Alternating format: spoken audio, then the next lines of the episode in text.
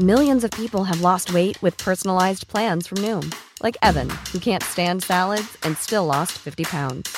Salads, generally, for most people, are the easy button, right? For me, that wasn't an option. I never really was a salad guy. That's just not who I am.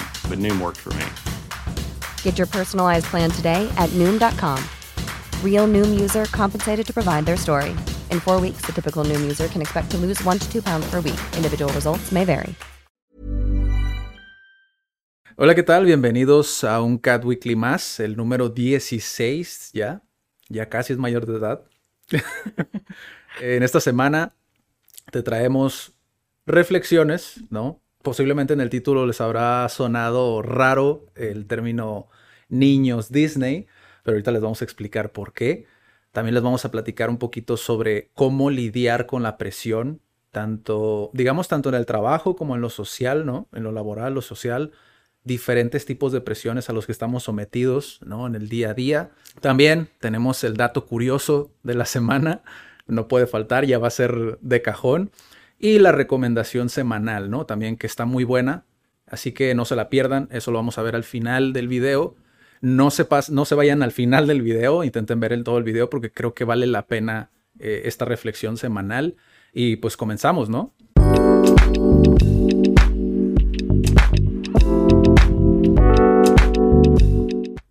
Ok, ahí está, creo. y que le he equivocado. ¿Ok, lista? Muy bien. Espérate, se me olvidó. Casas, tazas cat. Casas, todavía no. Antes de nada, de comenzar, me encuentro con Daniela Barrera y Adrián Guzmán al micrófono. Siempre se me olvida el presentar. Eh, pero sí, el primero es cómo lidiar con la presión, ¿no? Esto en base a, algo que viste en la semana, ¿no? Contenido que consumiste en la semana. Sí, en la, bueno, sí fue en la semana. Está un poco intenso. Bueno, yo desde los, no sé, 18, 19 años, yo me consideraba fan de Demi Lovato. Y ella recientemente, si no saben quién es, pues es una artista. De hecho, salió de Disney también. Y pues hace dos años, tres años ya, ella sufrió una sobredosis y pues durante mucho tiempo estuvo como guardada porque estaba en, rehabilitación, pero acabo de sacar un documental que tiene pues varios episodios que están disponibles en, YouTube. Entonces... ¿Cómo se llama? Dancing with the Devil, mm. bailando con el diablo. Está muy intenso incluso el, el título, pero creo que no se podría describir mejor pues lo que le pasó. Sí. Y me gusta que haya hablado, que se haya abierto, hablado sobre eso.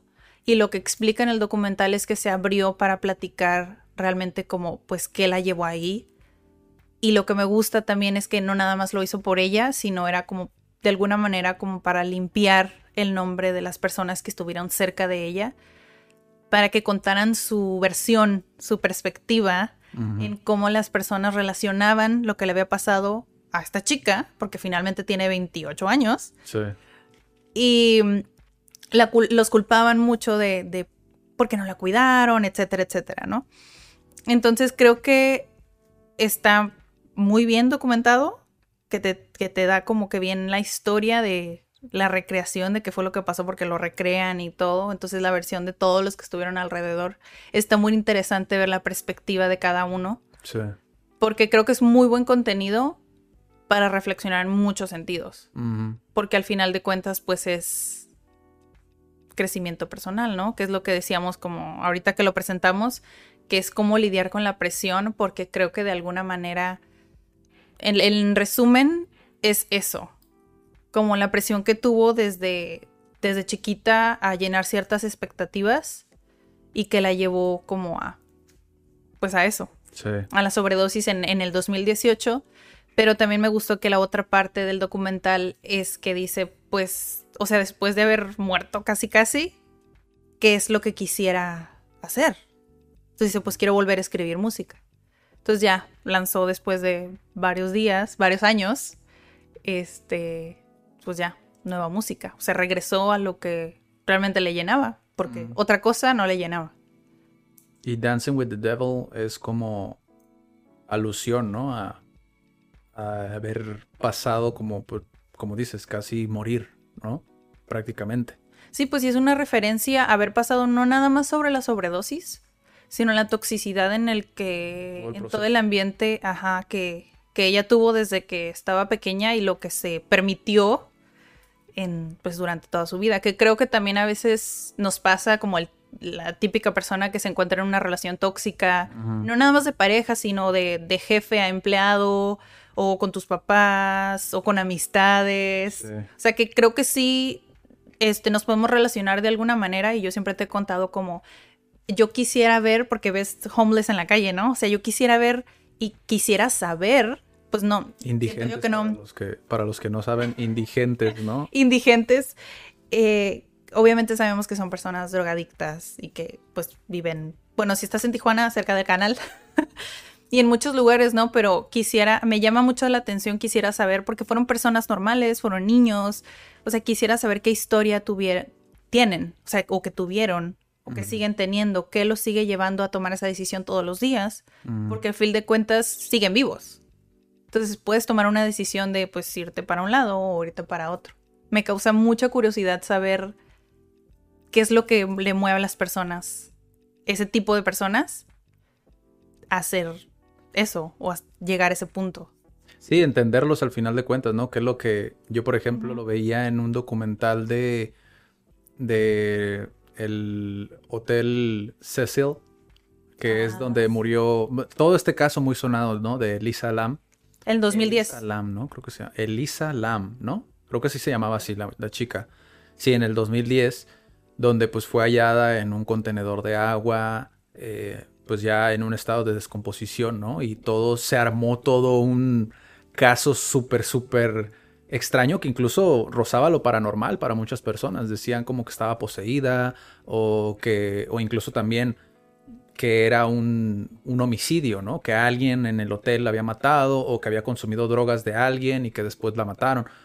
Se hicieron muchas especulaciones, pero ella también tenía un caso de bipolaridad, ¿no? Que digo, fue un spoiler, spoiler alert, ya no, ya no vale de nada porque ya les acabo de decir, pero ese estado en el que ella estaba, o sea, mentalmente, la llevó a cometer pues lo que hizo, a lo mejor no con la intención de suicidarse, sino de un accidente, huir de sus alucinaciones, ¿no? De lo que ella estaba viviendo en su mente y que realmente no hubo un culpable como tal.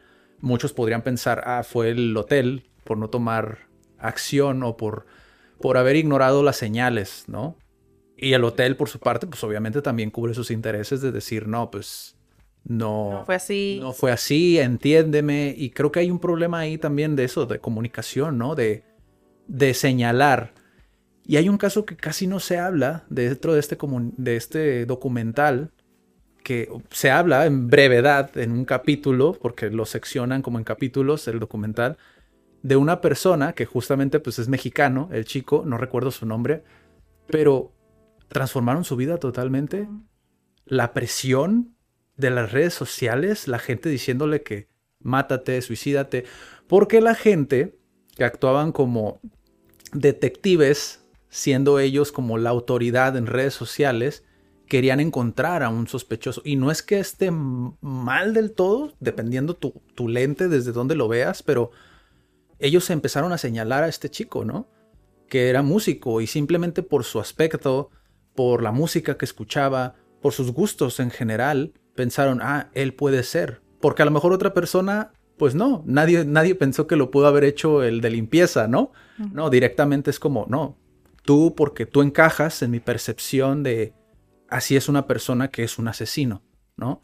Y es fácil, ajá, encaja es fácil como señalar el... Y casi no, no se habla de eso, ¿no? Como en redes sociales. Todos dicen como, ah, sí, ya se solucionó el caso, pero lo dice... Después, ¿no? Ajá, él mismo lo dice.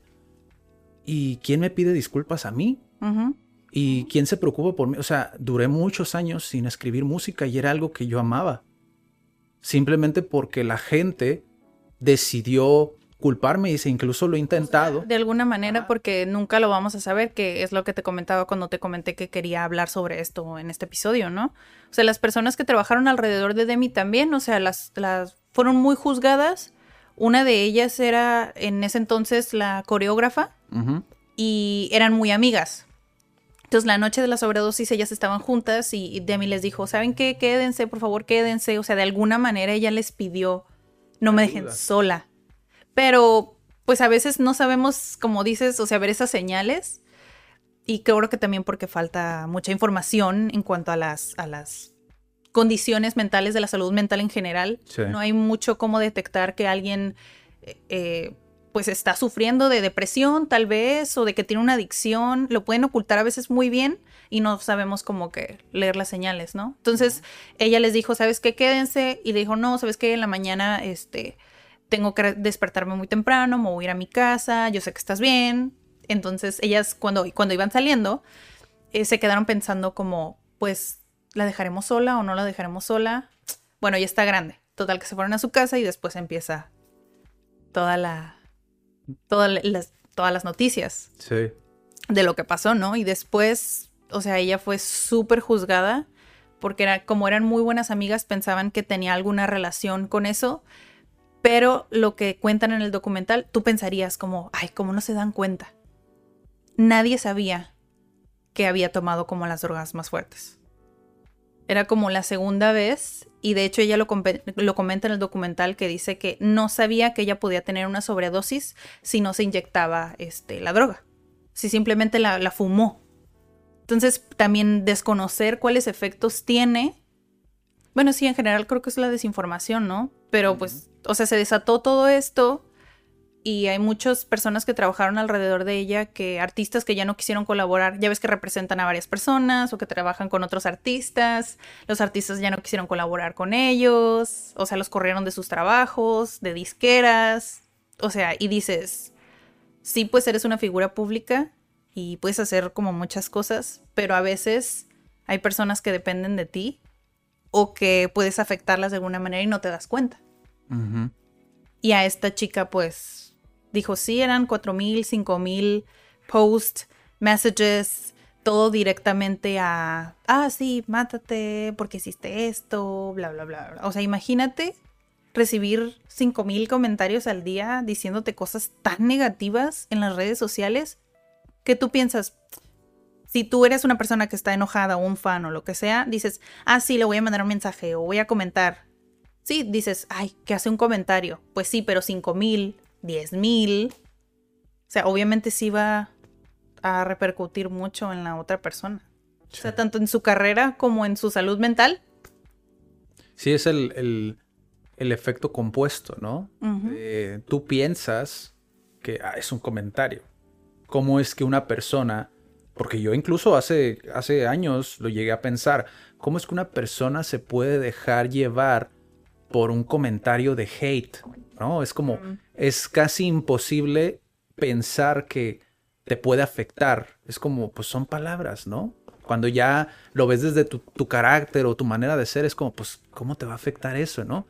Pero cuando ya lo ves de manera, eh, digamos, en masa, ¿no? Incluso Jordan Peterson, el doctor, el, el, psicólogo clínico que hemos ya platicado también aquí en CAT, en los CAT Weekly, él también lo dice, o sea, es imposible que no te afecte. A menos de que seas un psicópata o una persona con un trastorno. Dice, porque al final de cuentas es negatividad y somos muy susceptibles. Al final de cuentas somos criaturas emocionales, ¿no? Sí, sí. Entonces eso crea una emoción negativa y de alguna otra manera puede ser que a lo mejor no te pongas, no, no, no caigas dentro de rasgando la depresión y cosas así, pero a lo mejor se va a reflejar en otra cosa en tu vida y eso es lo que tenemos que tener cuidado al momento de dejar un comentario en un video, tanto en YouTube, en el que sea, ¿no? Porque no sabemos cómo puede afectar a la persona. Y al momento de no saber cómo puedes afectar a la otra persona, es ahí donde tienes que decir, ok, esto que estoy diciendo, ¿le sirve de algo? ¿Le sirve para mejorar este video? ¿O le sirve para, no sé, dentro de su vida? Si no, pues mejor no lo comento. La cuestión aquí también es, ahora, viendo desde la otra, de la otra perspectiva, las personas que comentan ese tipo de cosas, y es ahí donde le das la vuelta a la tortilla, ¿no? Porque las personas que comentan esas cosas normalmente no están cómodas con lo que están viviendo en, su vida. Ese momento, en su vida. Sí, sí, sí, sí, totalmente. Pero igual muchas personas se, se pondrían en el papel de, no, pues es que no creo esta perspectiva donde, pues lo que dices es lo que, es la percepción que tienes también de ti mismo. O sea, sí lo he leído. Y a veces cuesta pensar porque como nos tomamos las cosas muy personal, no lo ves eh, por fuera, como que no lo ves de una manera objetiva. Piensas, lo sientes, o sea, como un ataque, pero en realidad es la percepción que tienen de ellos mismos. Sí. Sí, eso, eso, por ejemplo, lo he visto en, digo, ya no, no es novedad, ¿no? Lo he dicho ya en otros Cat Weeklies, pero a mí me gusta mucho ver los comentarios, tanto en Facebook, Instagram, YouTube. ¿Por qué? Porque te hace reflexionar muchas cosas de lo que la gente piensa o lo que la gente está viviendo. Y dependiendo lo que comenta esa persona, te puedes dar una idea de lo que está pasando en ese momento. Puede ser, y es la cuestión, que como son tantas cosas las que pueden pasar en su vida o tantas cosas que le han inculcado, eh, tanto dentro de su familia como la sociedad, eh, se dejan llevar por esa idea y al momento de que tú no encajas en esa idea, eh, lo más o como se les ha enseñado es te voy a juzgar. Sí. Y no me importa si te hiero, no me importa si una palabra puede cambiar tu vida y te puede llevar hacia pensamientos, no diría que tal cual como al suicidio o a la depresión, porque es muy fuerte, pero realmente no puedes saberlo, ¿sabes? Sí, no puedes saberlo, no puedes saber. O tal vez sea como el inicio. Exacto. No quiere decir que de un día para otro. trigger, ¿no? No quiere decir que de un día para otro, uy, ya la persona se va a querer suicidar, pero tal vez es algo que se le va a quedar y no sabes hasta dónde va a llegar. Sí, es más colectivo, ¿no? El pensar nosotros como, oye, pero simplemente ver los comentarios y si tú ves el hate es como, por ejemplo, si eres un hater, ¿no? Y ves un comentario de hate, dale like a ese comentario, pero ya no comentes más. ¿Me explico? Es como, Digo, si eso te sirve de algo, porque también nos ponemos en la postura de querer cambiar a alguien. Es como, ¿hasta qué punto yo puedo cambiarte a ti? Porque también, Adrián, tú dices que eres muy congruente, pero estás intentando cambiarme a mí. Y esa es mi manera de expresar, ok, sí, pero ya estás cruzando esa línea en el cual estás afectando a alguien más. ¿Me explico? Sí. Y es mejor como, si no lo quieres dejar del todo, pues dale like a un comentario de hate y ya. Pero no digamos que no, no acumules más, no, acumules más negatividad, ¿sabes? Y creo que esa es la clave, es parte de la clave, porque como digo, hay muchas, muchas maneras de llegar a un mismo lugar, ¿no? De, a una utopía en ocasiones parece, ¿no? Como querer llegar a ese, a ese lugar donde la gente es más consciente de lo que escribe y comenta, ¿no? Y eso nos lleva también a no solamente en la parte social y laboral, digo, todos hemos pasado por algún momento en el cual nos sentimos presionados por a lo mejor, en mi caso a lo mejor fumar, no sé, marihuana, lo que sea, ¿no? Te sientes presionado en un momento o a lo mejor quedar bien, ajá, quedar bien con una persona, sea tu profesor, sea tu tía, sea tu mamá, quien sea. Te sientes presionado de cierta manera de decir, oye, pero es que no quiero hacerlo. Y sí, conlleva carácter, pero también lo puedes hacer un hábito, ¿sabes? Sé que hay muchas personas que no les gusta la confrontación. Yo no soy una de ellas, pero sé que existen personas y he lidiado con personas que no les gusta la confrontación. Pero es mejor decir, ¿sabes qué? No estoy dispuesto a tolerar esto, ¿no?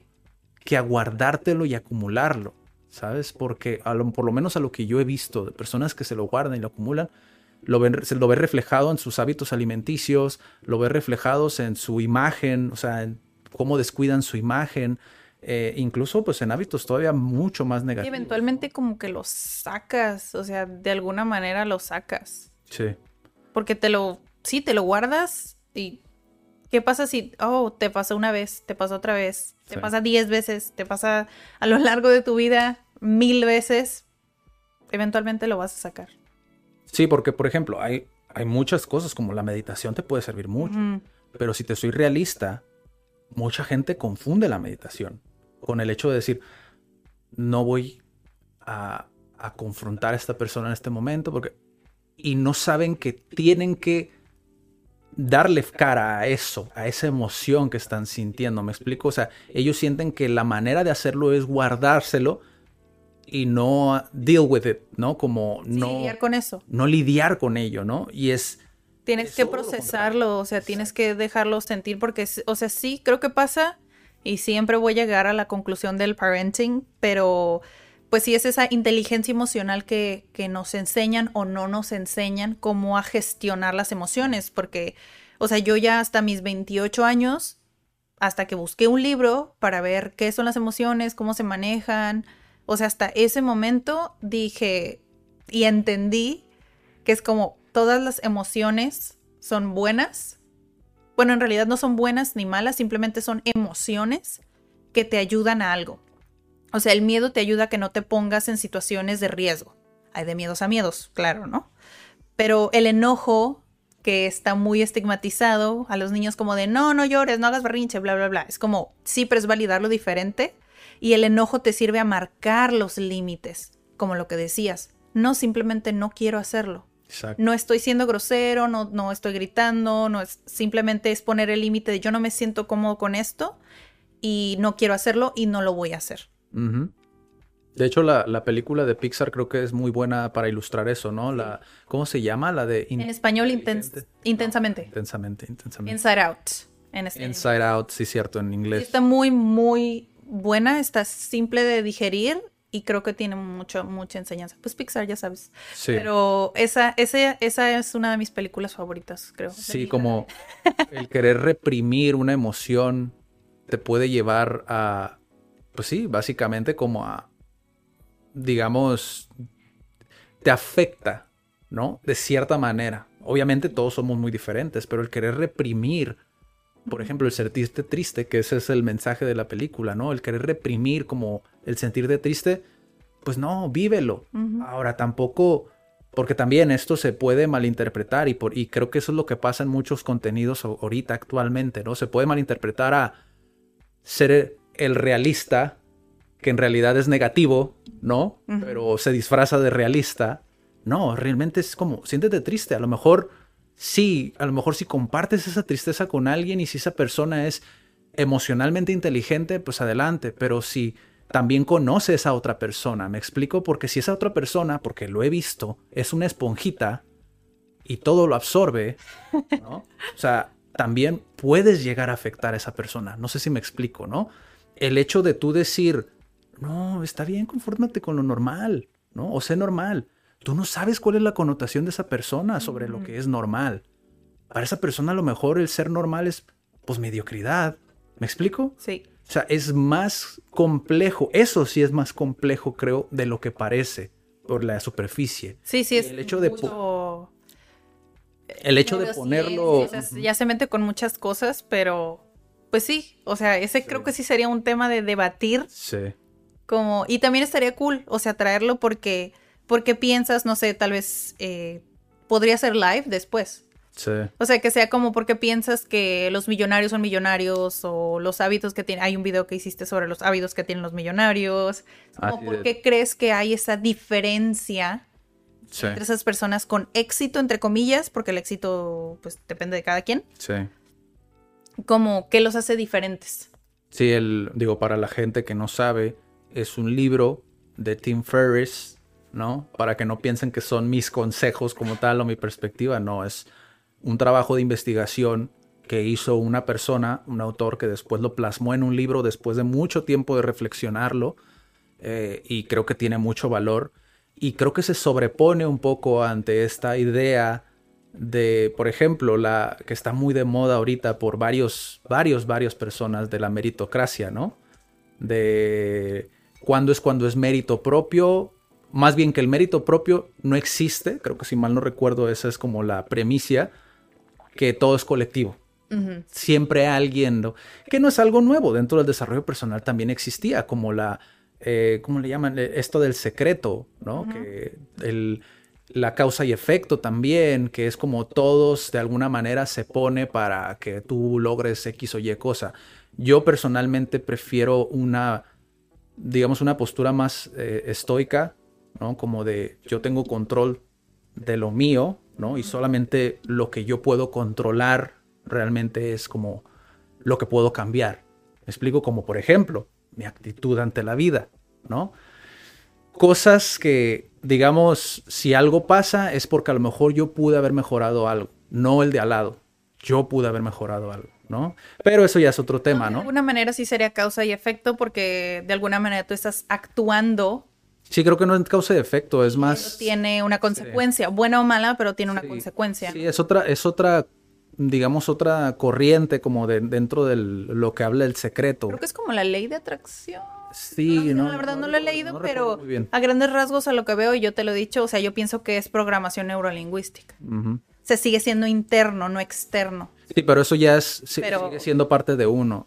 Lo que me refiero es que lo que está ahorita de moda de la meritocracia es como, digamos, de alguna manera como mm, demeritar tu éxito propio. Por ejemplo, Jeff Bezos no fue su mérito ser la persona quien es. O sea, eso es lo que está ahorita como de moda, ¿no? O por lo menos lo que yo he visto dentro del desarrollo personal. Que es como, no, no, no, no, bájate del pedestal. Aquí todos contribuimos para que tú fueras lo que eres. ¿Sí me explico? Eso para mí... Sí. Híjole, sí, no, exacto. Es como, no puedes... No puedes decir que todo es así. No es blanco ni, ni negro, ¿sabes? Hay muchos matices, siempre lo he dicho, ya voy a parecer disco rayado, pero es, somos más complejos de lo que parece en muchas cosas. Sí hay muchas respuestas simples que necesitas dar para que la gente se interese en un tema, pero cuando ya estás dentro ya te das cuenta de que hay muchos matices dentro y no puedes dar una verdad absoluta. ¿Sabes? Es yo creo esto. Mi experiencia es esto. Quizá una pequeña fracción de lo que yo he vivido te puede servir pero no puedes decirle esto te va a servir sí o sí. No, no, de hecho siempre les decimos, creo que por juntos y separado en los videos y en el canal y todo, los canales ahora, eh, pues es que, o sea, todo lo que hagas simplemente depende de ti y bueno, no, bueno, sí, si puedes controlar lo que depende de ti, creo que vas a estar como más tranquilo. Sí. Sí, siempre tienes, nosotros compartimos lo que nos sirve o sea, yo como guía comparto como, pues sí, enseño inglés, eh, enseño español, pero es lo que yo he visto que las personas que han estado conmigo, que no sé cuántas son, o sea, las, las que he visto que están conmigo, esto les funciona, pero te voy a decir que tal vez hay cinco formas que yo he visto, toma la que más te sirve, de las que yo te puedo compartir. Pero si no te sirven, pues busca más. Sí, totalmente, totalmente de acuerdo. Duramos mucho tiempo en este tema realmente, pero rápidamente queremos también platicarles un poquito sobre cómo afecta ya, porque digo, lo han visto en casos muy sonados, como por ejemplo el actor, se me olvidó su nombre, de Mi Pobre Angelito, ¿no? Mm. De cómo, cómo, la presión también, aparte del caso de Demi Lovato, también cómo ha, ha afectado como en la digamos, en el desarrollo ya, tanto en lo personal como profesional de una persona, ¿no? Como un actor diferente. Y eso nos lleva también a lo que ha pasado con otros niños Disney, ¿no? Que es el caso. Y, y cuando me lo contaste, yo lo primero que pensé, ¿de quién es responsabilidad entonces? Porque mencionaste hace ratito una palabra que a mí me llamó mucho la atención, que obviamente ya lo hemos platicado muchas otras veces, el parenting, ¿no? Porque creo yo que cuando, un, cuando eres joven, cuando eres un niño o incluso adolescente, pues obviamente tú todavía no llegas ni siquiera a ese nivel de autoconciencia porque uno, ni madurez. Culturalmente, madurez, culturalmente, nosotros a los, y lo hemos platicado también, a los, en colectivo, muchas personas, en su gran mayoría, tratan a los niños como si los niños no supieran qué está sucediendo todo el tiempo. Cuando, por lo menos yo que me he tomado el tiempo como de ver cómo reaccionan ante ciertas situaciones, te das cuenta de que realmente entienden muchas, muchas cosas más de las que nosotros pensamos. Incluso llegan a rozar la manipulación muchos niños. O sea, llegan a ese grado de naturalmente entender qué es lo que tienen que hacer para obtener algo de ti. ¿no? Y cuando entiendes esa parte es como, ok, entonces, ¿qué pasaría si yo le enseño a este niño con, mediante hábitos a cambiar esa parte, ¿no? Lo hemos visto en alimentación, en, niños, ¿no? Entonces, ¿hasta qué punto puede, digamos, ¿cómo se podría decir? Como, ¿hasta qué punto se puede... Beneficiar o No, ¿hasta qué punto se puede prevenir? Ah. A lo mejor casos como por ejemplo el de Demi Lovato, porque también me contaste parte de su historia de que sus papás pues tenían problemas de alcoholismo, drogadicción, algo así. ajá, su progenitor biológico, o sea, era, era alcohólico.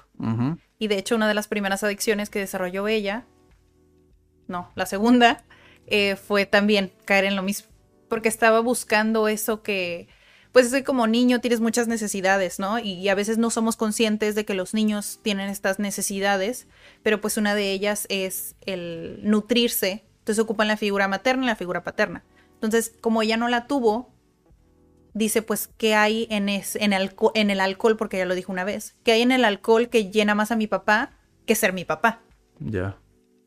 Entonces ella lo buscó también.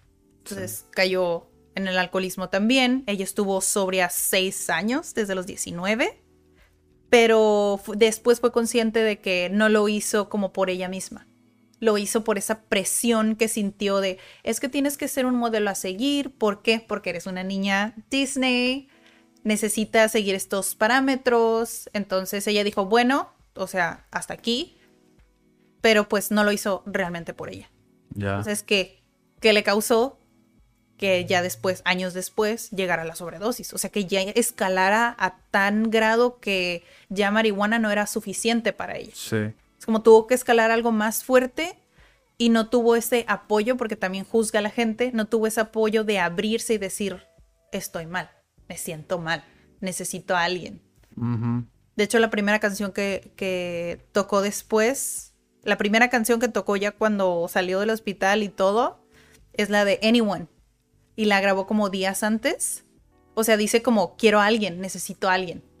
O sea, y creo que como no pudieron ver como esas señales, a veces sí te quedas como, ¿en serio? Sí. Pero falta como... Y es que es fácil también, es fácil, bueno, a lo mejor lo que yo digo, lo que yo puedo opinar o lo que yo puedo reflexionar de esa, de esa historia, o por lo menos lo que me dijiste, porque cuando me lo dijiste, cuando me contaste, yo dije, órale, qué interesante, pero también, ¿cómo puedes a lo mejor tú complementar con algo positivo, ¿no? A esa historia. ¿Hasta qué punto el papá o la mamá, y, justamente acabo de leer en otro día en Facebook de un caso de una chica que pasó por, por digamos, una violación, ¿no? Y cuando yo leí la historia, también pensé en parenting, ¿no? No voy a decir, obviamente, quién la publicó ni nada, ¿no? Pero cuando leí eso, lo primero que yo pensé fue, ok, es una chica joven, ¿no? Posiblemente no sea tan autoconsciente de lo que está haciendo, porque a lo mejor se deja llevar por sus emociones, lo que tú quieras, ¿no? Eh, ¿qué pasa con los padres? ¿No? De cuando tú ya tienes una, digamos, una visión más experimentada, ¿no?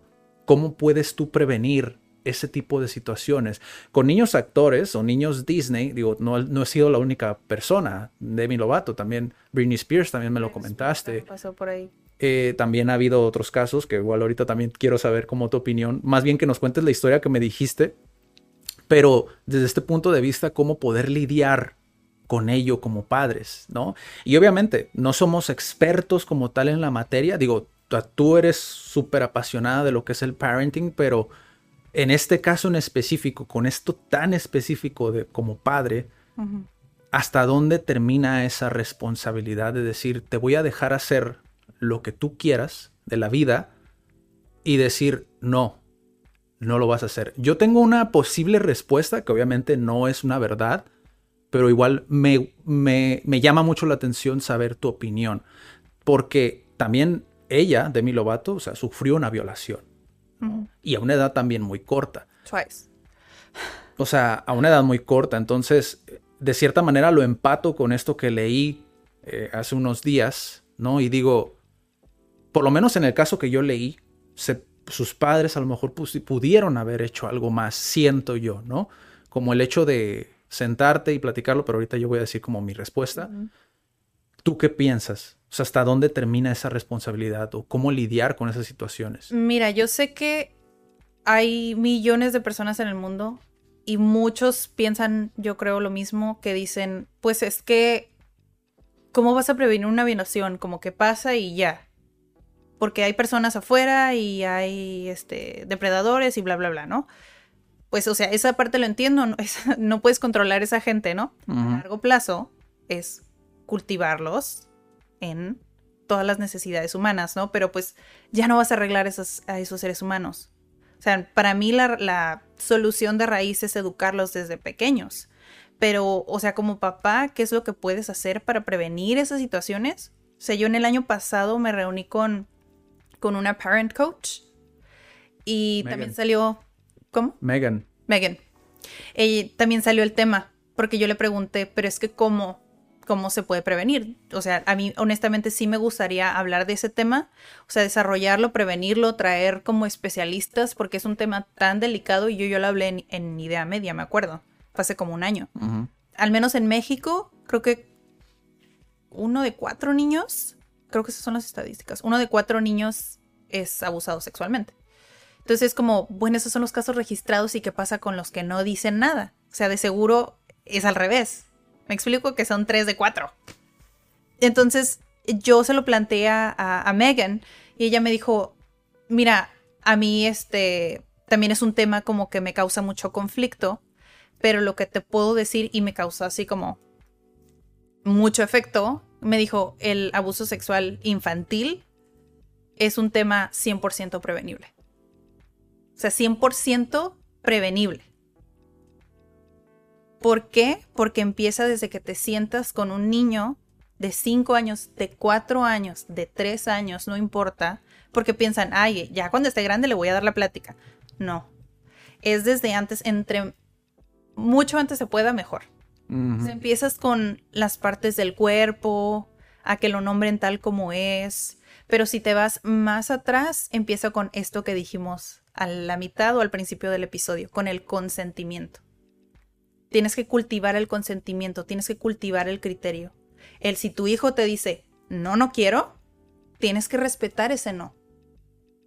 ¿Qué pasa si tu hijo te dice, no, no quiero hacerlo, no gritando, no en berrinche, simplemente dice, no, no quiero, no tengo ganas, no lo tienes que obligar. Porque si tú como mamá o como papá lo quieres, le estás enseñando al niño que alguien que lo quiere o que lo medio manipula puede obtener eso de él. Entonces, si esta persona que igual se consideran como niños problema por cada rato cuestionar y lo que quieras, pero esos son los niños que no sufren abuso sexual. Porque casi todos los abusos sexuales empiezan de poquito porque quieren saber hasta dónde pueden llegar. Porque son niños chiquitos. Entonces quieren saber si los pueden manipular. Entonces, si un niño desde el principio le dices, ¿Sabe, ¿sabes qué? No me gusta eso o eso no está bien, te va a decir. Tienen la confianza de decirte, ¿sabes qué? Esa persona este, quiso hacer esto o me dijo esto. Ya. Y le puso el freno ahí se puede prevenir. ¿Por qué? Porque sabe que el niño puede hablar y ya no va a llegar a unos grados. Bueno, realmente ahí es un tema más de tiene más probabilidades de que no pase. Ajá, más probabilidades. Porque ya dependes de lo que está pensando el violador en este caso, pero y se me surgió esa duda cuando lo estabas diciendo, o sea, pero igual lo puede violar. ¿Me explico? O sea, es una persona que tiene ese poder de hacerlo en ese momento y por ejemplo, en casos como la chica esta que te digo que leí su caso, o de Demi Lovato incluso, y como muchas otras chicas, ¿no? Son momentos en los cuales, ya sea por una droga o por lo que tú quieras, sucede esta situación, y a pesar de que es un tema muy, muy delicado, yo siento, por lo menos lo que yo vi dentro del caso de la chica esta, pero no sé cómo haya sido a lo mejor con Demi Lovato, ¿no? En su caso, pero que igual ahorita nos cuentas la cosa esta de los anillos, porque a mí me voló la cabeza y dije, ¿what? Eh, pero con esta chica en específico, siento que como, como padres, ¿no? Cuando tú tienes un, un hijo, ¿no? Y este hijo obviamente pues está pasando a lo mejor por un momento en el cual, y lo, lo digo parafraseando lo que decía esta chica, estás en la edad donde quieres olvidarte y desconectarte, ¿no? y pues sientes que puedes confiar en tu círculo de amigos. Que hay muchas variantes, pero vamos a eliminar todas esas variantes de las cosas que pues detectas tú al leer como ese tipo de cosas. Ciertas banderitas rojas, ¿no? Que a lo mejor tú viéndolo desde una perspectiva objetiva, dices, uff, es que no pintaba bien. Me explico, esa situación no pintaba bien, pero eliminemos todo eso y digamos que todo se fue perfectamente bien hasta el momento donde los padres dejan al chico o la chica en una fiesta con sus supuestos amigos. ¿Me explico?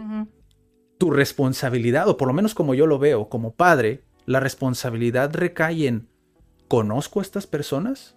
Uno. Y sin importar si la. Porque hay muchas maneras. Digo, sobre todo actualmente como padre, es como hay muchas maneras de tú saber qué está sucediendo con tu hijo. Posiblemente antes teníamos la excusa de decir, no, pues es que no sé qué es lo que hace cuando se va a la calle o lo que tú quieras. Pero hoy hay muchas maneras. Si tú sabes de redes sociales, por ejemplo, y te pones a estudiar al respecto, tú puedes saber realmente qué está sucediendo. Me explico quiénes son estas personas.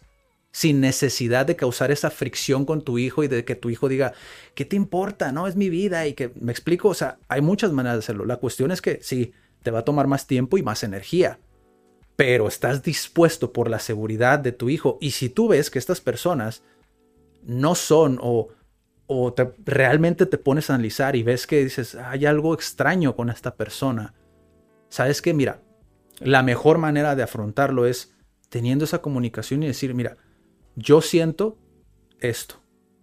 ¿Tú qué piensas? Mm. ¿Me explico? Esa reflexión, el no decir, no, no vas a ir porque yo lo digo ya ves que es de antaño, ¿no? Y tú como persona dices, pero ¿por qué no? Si son mis amigos, ¿me explico? Si te pones en esa mentalidad de cuando tenías 18, 19 años, dices tú, pero ¿por qué no? Yo quiero ir, o incluso más joven, 15 o peor todavía, ¿no? Porque estás... Es la, ajá, esa responsabilidad de los papás de tener esa conversación con ellos. La conversación, eh, tanto como la de la educación sexual, porque no existe, a veces no existe o te la dan como muy, o sea, muy mal. Sí. Creo que la comunicación mejoraría muchas situaciones. O sea, porque yo recuerdo cuando a mí me decían, no hubo tanta eh, así excelente comunicación de parte del parenting que yo recibí, pero sí recuerdo muy marcado que así cada que yo salía de fiesta, o sea, no importaba que hubiera salido diez mil veces, a mí cada vez me decían, no te tomes nada que alguien te traiga. Mm. Que te abran ahí la, cerveza o lo que te quieras tomar, pero que tú siempre estés al pendiente de tu bebida. Eso me quedó desde que yo empecé a salir de fiesta. O sea, y nunca, que yo me acuerde, o sea, nunca he permitido eso y siempre he estado consciente, pero porque me hicieron consciente. Yo sé que a veces los chavos es como, sí, quieren experimentar y todo, pero pues es ese, ese amor propio, esa conciencia de decir, está bien, sal, pero, o sea, siempre quédate al pendiente de, tu contexto. O sea, siempre, siempre. Sí, sí, o sea, y es, es, creo que a veces se confunde el no confiar con el prevenir, ¿no? Cuando piensan que no confían en, en, uno, ¿no? Como joven, digo, si hay una persona joven viendo esto, pues es como, no es que no confíen en ti, sino que, y eso lo dice un psicólogo otra vez, Jordan Peterson, se lo recomiendo totalmente porque eso lo dice él, es mejor entender, analizar y de cierta manera digerir los pensamientos y las cosas que puede hacer una persona mala porque estás más preparado ante la vida. Tú puedes ser un hombre muy peligroso, ¿no? O sea, que puedes hacer muchas cosas porque entiendes cómo piensa una persona mala, ¿no? Pero decides no hacerlo. Porque puedes controlarte a ti mismo. ¿Sí? Sí. O sea, no es que seas un bonachón todo el tiempo y seas positivo todo el tiempo, sino que entiendes que necesitas saber cómo piensa una persona maliciosa, corrupta, para controlarte a ti mismo. Y saber que no lo haces porque no quieres hacerlo o porque puedes afectar a alguien. Ajá, o al revés, ¿no? O sea, yo como una persona vulnerable, porque pues si las mujeres somos más vulnerables, sobre todo aquí en México, pero también, o sea, físicamente, ¿no? O sea, somos más vulnerables porque pues no me voy a poner con un hombre o con dos mujeres porque no tengo la fuerza para hacerlo. Entonces, a mí me sirve saber también cómo es una persona mala o que tiene vicios, cómo puede pensar, cómo puede actuar, para yo no ponerme en situaciones en las que pues vaya a salir perjudicada. Sí, dejar de lado a lo mejor esa ese pensamiento inocente de decir, no, y es que yo no pienso en eso, ¿no? Es como, no, piénsalo, porque tú no sabes si otra persona está pensándolo. Entonces empiezas a notar ciertas cosas que posiblemente antes no lo hacías. Creo que eso es parte de la clave porque vuelvo a lo mismo, cada escenario es diferente, pero todo, todo te sirve, ¿no? Y esto lo quería tocar de esta manera porque, digo, a final de cuentas es muy fácil decir, a la mejor manera de prevenir que te pase eh, lo que a los niños Disney que crecen y no les pasa todas estas cosas es ser autoconsciente. ¿no? Es muy fácil decirlo así, mm. pero realmente el ser autoconsciente conlleva, esto simplemente es una ramificación para llegar al ser autoconsciente de saber qué, qué, permites y qué no permites, ¿no? Esa parte de, no, hasta aquí, ¿no? Tu consentimiento, porque también creo que eso, y lo he visto mucho en redes sociales, el consentimiento es, creo que a veces se malinterpreta, ¿no? Como qué es el consentimiento. Hay muchos temas y, creo que podría alargarse muchísimo como este, este video, pero lo de los niños Disney, ya para cerrar ese tema, que es parte de y lo que queríamos tocar, ¿no? Con todo esto, porque creo que son un ejemplo, sea bueno o sea malo, como lo quieras tomar, son un ejemplo de a dónde te conlleva, son como potenciados, ¿no? O sea, porque obviamente tienen muchísima más exposición, pero son ejemplos como potenciados de a dónde te puede llevar el no generar como o no preocuparte de este tipo de cosas, tanto para los padres como para los, los hijos, Y cerrando el, episodio del, perdón, el episodio, el tema de los niños Disney, eh, me contabas algo de los anillos, ¿no?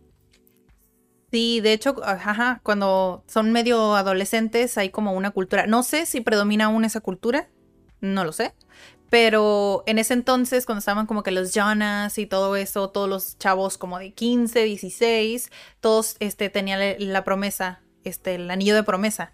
O sea, que era la promesa de, o sea, no voy a tener relaciones sexuales hasta que ya me case. Obviamente, supongo que Disney estaba como encantado. ¿Por qué? Porque está en esa proyección de niños buenos, bla, bla, bla. Entonces hay mucha, mucha presión en ser esto, entonces no, no podían vivir esa sexualidad como, como querían, porque pues, o sea, existía esta presión como de los anillos, ¿no? Obviamente hay mucha gente que no cree que lo siguieron al pie de la letra, pero lo que le pasó a Demi, por ejemplo, cuando estaba rodando este, una película, tenía 15 años, creo que fue la primera que salió en Disney. Y ella se supone que pues sí la traía el chico y todo, entonces pues comenzaron a besarse y todo, pero llegó un punto en el que ella dijo, pues, o sea, soy virgen, no quiero que esto pase a más hasta que la dejamos. Pero el chavo decidió que no y fue como, no, pero pues ya estamos aquí. Así que pues la violó. Entonces es como ella, siendo una niña de 15 años, teniendo esta promesa, el anillo de la promesa, o sea, cómo iba a abrirse a decir que esto le pasó. O sea, como que siento que hubo mucha presión y por eso lo dijo hasta ahorita. Y obviamente no dijo quién fue, ¿no? Pero, o sea, que hay tanta presión que, que sale como a, a no poder abrirte, a no poder contarlo, a no poder... Porque ella incluso dijo, aunque lo hubiera contado, hubiera sido como, uh, es que ya no puedes usar el anillo. Sí, hubiera sido como el... No importa que hubiera sido por un consentimiento o sin consentimiento. Simplemente ya no puedes. Entonces, como que, o sea, imagínate dejarte llevar nada más por eso. Sí, por los beneficios. Cosas. Por los beneficios de la empresa, ¿no? Que, pues, digo, ya también es una parte cultural, ¿no? Pero qué feo que es como por, por, los, por esos beneficios de la, empresa, más bien por esas, digamos, esas... Ah, los, sí, los beneficios de la, de, la, empresa, ¿no? Que a final de cuentas, ellos en lugar de ver como, wow, o sea, ¿qué podemos hacer para apoyarte? Es más como, no, pues ya, ya no puedes. Bueno, que realmente creo que si lo hubiera dicho, a lo mejor lo hubieran intentado maquillar, ¿no? Porque obviamente, digo, estaba vendiendo. O sea, son cosas que a final de cuentas la empresa es como, te me vale, tú sigues haciendo lo que Obvio nunca vamos a saber la, la historia real, realmente así lo que pasó. Tal vez ella se abrió a contarle a uno o a dos y le dijeron, no, pues es que no te conviene. Sí, no digas nada. No lo sé, ¿no? O sea, no, hay cosas que obviamente no van a decir. Sí. O sí, sí, sí. O sea, que quién sabe si intentó decirlo y no lo dijo. Sí. O que ella misma pensó lo mismo y ya no lo dijo. Sí. Quién sabe. Sí, y, y es curioso porque, o sea, es cultura hasta, la, hasta actualmente son cosas que siguen sucediendo, ¿no? Es bien sabido que, por ejemplo, los, estos, los, los, ah, ¿cómo les llaman? Los idols, los K-Poppers. Ajá.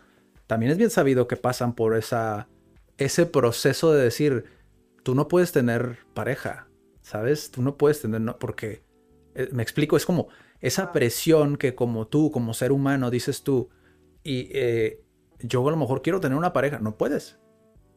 Y si quieres tener una pareja, pues dile adiós a tus sueños, ¿sabes? Y ya no puedes estar aquí. Y es como, a final de cuentas, es hasta qué punto decides tú o sucumbir a, la, a esa depresión, ¿no? De, ya no solamente de sociedad, porque la sociedad, digo, bueno, también sería presión, porque pues obviamente al saber que un idol tiene un un novio, pues es como todos se le dejan ir como, ay, que está fea, que esto, que el otro, que está feo, que... ¿Sabes? Es como, es mucha presión a final de cuentas, pero también la presión que te puede, que puede poner sobre ti una empresa, ¿sabes? O sea, y no sé, yo, yo creo que sucede mucho en muchas empresas el decir, eh, tú tienes que estar aquí, y me, acaba de pasar hace poquito que me comentaron lo del ser un equipo, pero realmente no eres un equipo, pero tienes que hacer lo que yo te digo porque soy tu jefe. ¿No? Es como, wow. O sea, no puedes cambiar para empezar la cultura de una empresa. Entonces es, o te vas, o continúas, o hablas las cosas. ¿no? no hay de otra. Y para, a lo mejor si no quedó tan claro como este tema de cómo lidiar con la presión, digo, a lo mejor alternativa, ¿no? Si tienes hijos, a lo mejor investigar más sobre el parenting. Si a lo mejor estás en tu adolescencia o estás en una etapa a lo mejor que tú consideras difícil, porque realmente la adolescencia sí es una etapa desafiante para muchos, pero para otros no tanto, ¿sabes? Y si tú estás pasando por un momento a lo mejor difícil, pues a lo mejor es bueno reflexionar el qué es lo que está ocasionando eso. ¿No? Y el hecho de sentirte presionado para hacer X o Y cosa y no tener ese sentimiento a lo mejor muy claro, pues comienza a estudiar en base a eso, ¿no? Porque también de eso te puedes, lo puedes estudiar, digo, dentro del desarrollo personal existen muchísimas cosas que te pueden ayudar como a entender esto que comento, ¿no? De cómo piensa una persona a lo mejor mala, una persona maliciosa. Digo, y para la gente que está dentro de una empresa, pues eso, ¿no? De hecho, a la recomendación que les voy a hacer hoy, en esta semana, tiene mucho que ver como en la parte empresa, pero también te puede servir para todo. Para todo, todo, todo, todo lo que quieras hacer en la vida. O sea, para todo lo, lo que conlleve el sentirte presionado. Entender que, pues no, o sea, tú eres libre de decir, ¿sabes qué? Ya no me siento cómodo con esto Sí, ya sé, por ejemplo, la falta de consentimiento no nada más llega a grados de, ah, es que abuso sexual o algo así, no, o sea, también llega al grado en el estar en un trabajo donde te piden hacer cosas que tú no quieres hacer y porque no sabes decir que no, terminas haciendo cosas que a veces no te corresponden o que simplemente no quieres hacer. O sea, llega a ese grado también. Sí. Y bueno, pues entonces terminamos ese tema. Vamos con el dato curioso de la semana. Ahorita va a salir la animación aquí para los que están en Spotify. Eh, y pues vamos con el dato de la semana, ¿no? Ya. El dato de la semana, bueno, no es de esta semana, pero no se los había comentado. ya les he dicho que, que yo doy clases de español. Entonces salen estos datos porque enseño español y a veces estoy en contexto con personas que no son de la nacionalidad mexicana, ¿no? Entonces, el dato curioso de la semana es que en Japón es como juzgado o criticado la manera en la que agarras los palillos. O sea, se me hizo súper chistoso porque al menos aquí, si no sé, si estás tomando el café y le, le sorbes y haces mucho ruido, por ejemplo, te ven así como ah, bueno. Raro, ¿no? Te ven como que raro, también te juzgan a veces. Sé que muchas personas que lo hacen, a mí personalmente no me molesta, pero hay personas de la high class que... ¿no? Ajá, que se quedan así como de, ay, que es casi lo mismo. O sea, en Japón te juzgan por cómo agarras los palillos y si no los agarras bien, eh, eres una persona que no fue educada correctamente, entonces por eso los agarras mal. De hecho, me, me comentó esta persona japonesa, sí, a veces este, mi papá tenía un, un puesto de, de comida en Japón entonces a veces llegaban, no sé, que la cita del muchacho con la muchacha y mi papá era muy regañón, les decía, señorita, agarre bien los palillos, que no le enseñaron a agarrar los palillos. o sea, imagínate al grado que llega este eso. Wow. O sea, aquí en Japón yo no soy educado para nada, ¿no? O sea, yo no sería educado para nada. bueno, en nuestro caso se entiende porque no nacimos con la cultura de los mm. palillos. Mm. Allá sí. Ya. Pero sí es, sí es muy similar aquí, ¿no? Como, sí, creo que sí tiene mucho sentido, como también aquí como muchos señorcitos, ¿no?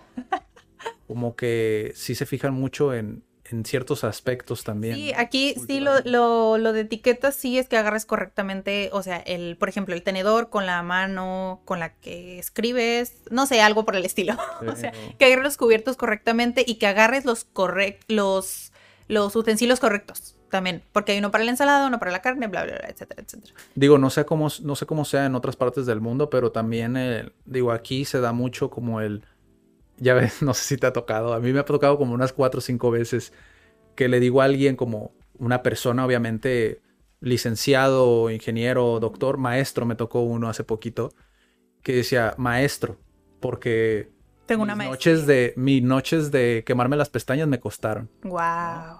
Existe mucho eso, o sea, y he visto varias personas. A mí no me ha pasado, pero pues a veces me dicen, maestra, profesor, y yo, pues me puedes decir Daniela, no pasa nada. Sí, los millennials como que ya nos vale poquito esa parte, ¿no? Pero creo que sí, eso es como si lo transfieres a algo cultural, creo que también es algo, digo, no sé si en Japón también pasa eso, creo que sí pasa con el senpai y cosas así. Sí, sí pasa, sí tienes que ponerlos como en... De hecho, en Corea, que tú eh, hagas el sorbo y que suene la sopa o así, eh, sí está visto como bueno. O sea, quiere decir que la comida que estás comiendo está muy rica. Y no lo ven mal. Ya se aventó como, bueno, ya nos aventamos como tres datos curiosos, pero interesante, fíjate, porque también me comentaste algo de los palillos ya para, para finalizar el dato curioso, los palillos también, las longitudes, ¿no? Sí, hay diferentes, pues ya ves que, o sea, China, Corea y Japón usan palillos. Ajá, usan palillos, pero hay diferencias entre los palillos. O sea, por ejemplo, los de Corea son de metal. A veces usan, no, sí, son de metal, todos son de metal. Sí, son de metal y son medianos. Y los de China son como muy cuadrados sí se puede decir cuadrados, sí siguen siendo palillos, pero sí se pueden tener forma cuadrada y son muy largos, muy, muy largos. Y bueno, en la, los comentarios que me han hecho es que los chinos, este, los palillos chinos son muy, un poco más complicado de agarrar la comida. A mí me gustan más los, los japoneses.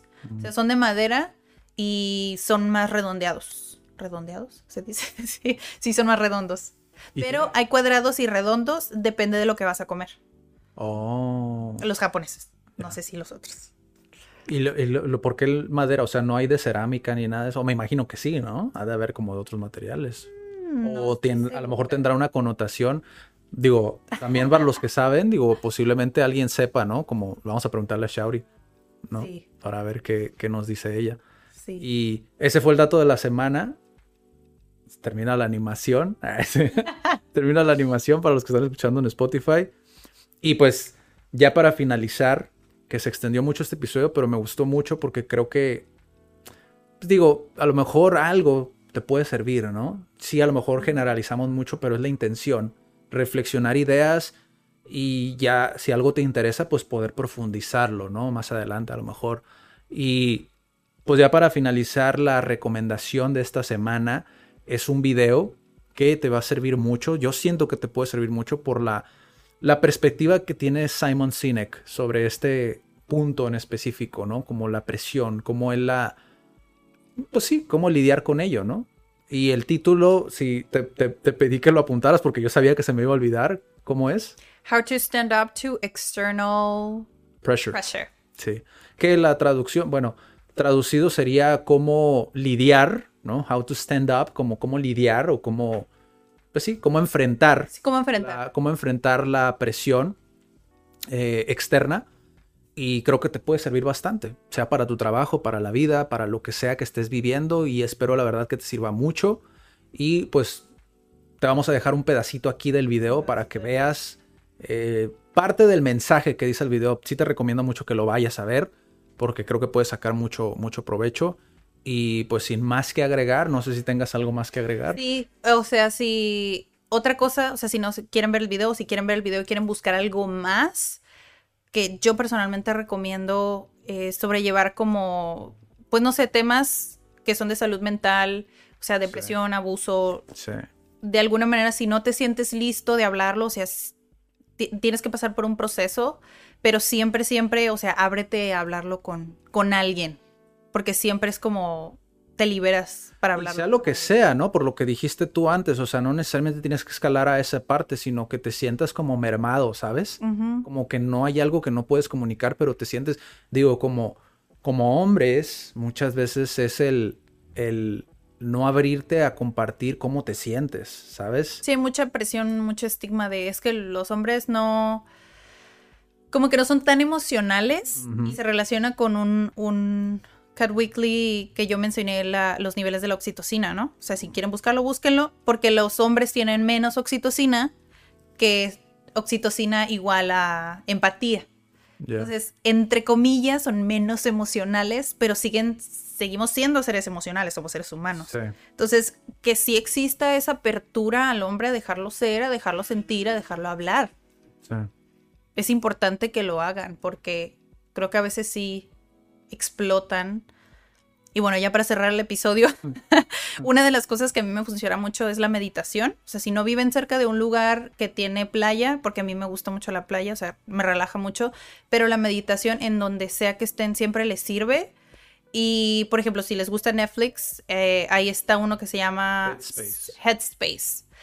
Y ya lo hicieron, tienen una aplicación donde te guía con audio pero ya hicieron la serie, yo creo que fue a raíz de la pandemia, ¿no? Que hubo como mucha ansiedad. Está muy cool porque te explica qué es la meditación, que no necesariamente tienes que estar como que sentado en silencio, no, o sea, te explica qué es lo que tienes que hacer, te pone como visuales. Se me hizo muy cool que hicieran muchos episodios. Es más guiado. Sí. Sí, eso, ese Headspace también para confirmar básicamente lo que está diciendo Daniela. Tim Ferriss, digo, también si quieren ir a ver esos episodios donde estamos analizando el libro, estamos leyéndolo y retroalimentando un poquito. Eh, Tim Ferriss también lo recomendó en el libro y esto fue en el 2017. Entonces es una aplicación que ya lleva bastante tiempo. Yo la probé, me gustó mucho. Eh, actualmente, digamos que es un poquito raro mi, mi hábito de meditar, pero bueno, eso ya lo platicamos después en otro, en otro CAD Weekly pero creo que sí te puede servir mucho como para ilustrarte en cuanto a cómo es, cómo funciona la meditación, sí. ¿no? Porque hay muchas maneras, hay muchos, muchas, muchas cosas. Exactamente. Entonces, eso fue todo por este episodio, por este Cat Weekly, el número 16, y nos vemos en el próximo. Recuerden que esta semana que pasó ya se crearon nuevos canales de YouTube porque estamos intentando segmentar, más bien, pues sí, separar un poquito lo que son el desarrollo personal, de los negocios, de los idiomas. En este canal de YouTube, bueno, los que están viendo en Facebook, vayan al canal de YouTube. En este canal van a seguir estando los Cat Weeklies, pero va a ser específicamente de idiomas. Respetando un poquito de que pues aquí se han publicado muchos más videos de idiomas, ¿no?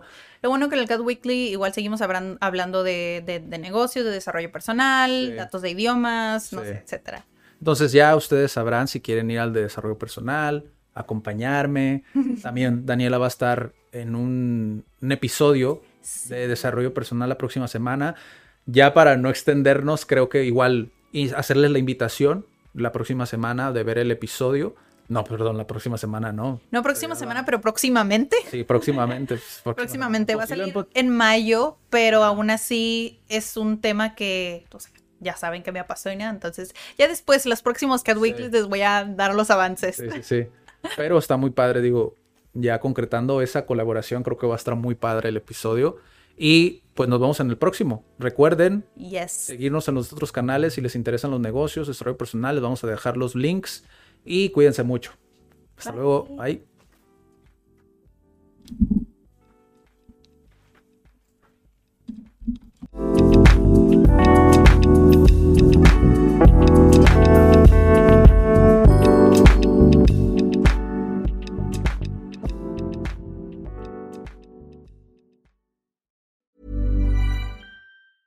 If you thought the only way to get a more defined jawline with natural looking results was through surgery, think again. Juvederm Volux XC is a non surgical injectable gel filler that improves moderate to severe loss of jawline definition and can help you achieve natural looking results with little downtime. Even better, this improved definition lasts up to one year with optimal treatment. No maintenance required. Improve jawline definition for a smooth, sculpted look with Juvederm Volux XC. For important safety information and to find a licensed specialist, visit juvederm.com. That's J U V E D E R M.com. Not for people with severe allergic reactions, allergies to lidocaine, or the proteins used in Juvederm. Common side effects include injection site redness, swelling, pain, tenderness, firmness, lumps, bumps, bruising, discoloration, or itching. There's a risk of unintentional injection into a blood vessel, which can cause vision abnormalities, blindness, stroke, temporary scabs, or scarring. Talk to a licensed specialist to find out if it's right for you.